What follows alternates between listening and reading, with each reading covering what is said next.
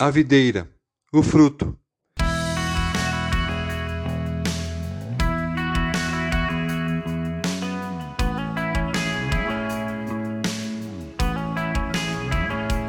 Eu sou a videira, vocês são os ramos.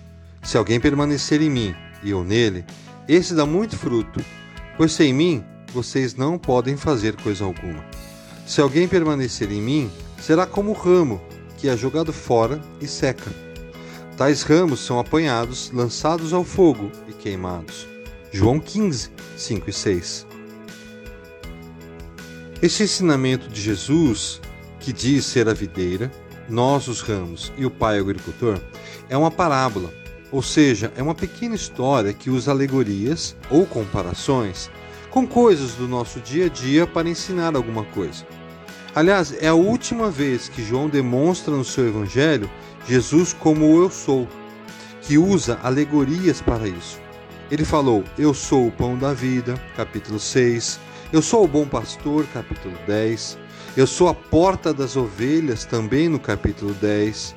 Eu sou o caminho, a verdade, a vida, no capítulo 14. E por último, ele é a videira, que mostra um resumo de todas essas coisas ou seja, de como podemos viver tudo isso, tudo que esse Evangelho traz para nós. Pois, como vimos, tudo vem dele e tudo deve voltar para ele. A vida é explicada e faz sentido somente nele, pois, caso contrário, serão eternas síndromes da segunda-feira, que é aquele aperto no coração no domingo à noite, sabendo que teremos mais uma semana pela frente. Salomão, provável autor de Eclesiastes, expressou esse dilema no seu livro. Que grande inutilidade, diz o mestre. Que grande inutilidade. Nada faz sentido. O que o homem ganha com todo o seu trabalho em que tanto se esforça debaixo do sol? Gerações vêm e gerações vão, mas a terra permanece para sempre. Eclesiastes 1, 2 a 4.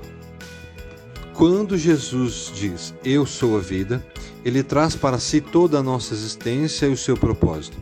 E está nos convidando para estar nessa vida, estar nele. Assim como quando diz que é a videira e que devemos permanecer nele. Recapitulando, o fruto é resultado da videira e não da vontade do ramo, porque este é formado da essência da videira e só pode produzir o fruto desta planta. Ou seja, se nós não estivermos conectados nele, não existe a vida, que será apenas um amontoado de dias, sem sentido, sem fruto.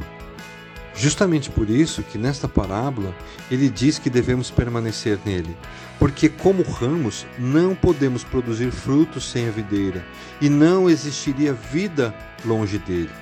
Principalmente se lembrarmos que fruto não é o que fazemos ou conquistamos, mas o que somos. E como é na prática permanecer nele?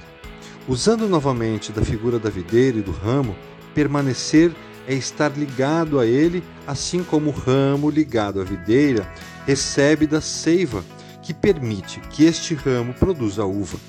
Que no nosso caso é ter o fluxo da sua palavra, do seu espírito diretamente em nós. Permanecer nele é deixarmos de sermos o que éramos separados dele.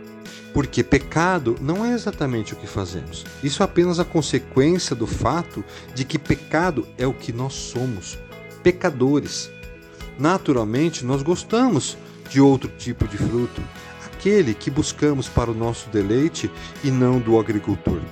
E quando esse fruto acaba, precisamos mais e mais. Por isso, Jesus diz o seguinte: quem beber dessa água terá sede outra vez mas quem beber da água que eu lhe der, nunca mais terá sede.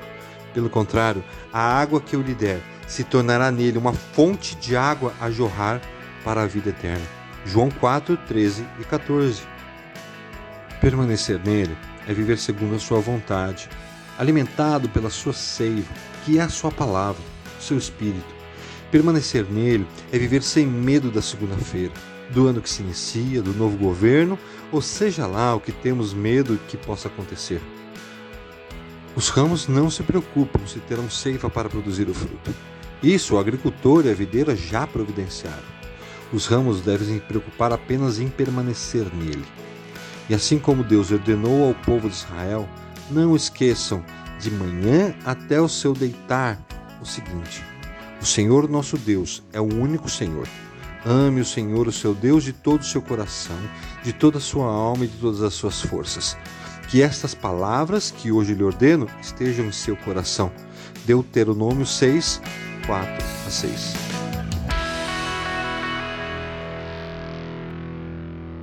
Você ouviu o podcast da Igreja Evangélica Livre em Valinhos. Todos os dias, uma mensagem para abençoar a sua vida. Acesse www.ielve.org.br ou procure por IEL Valinhos nas redes sociais.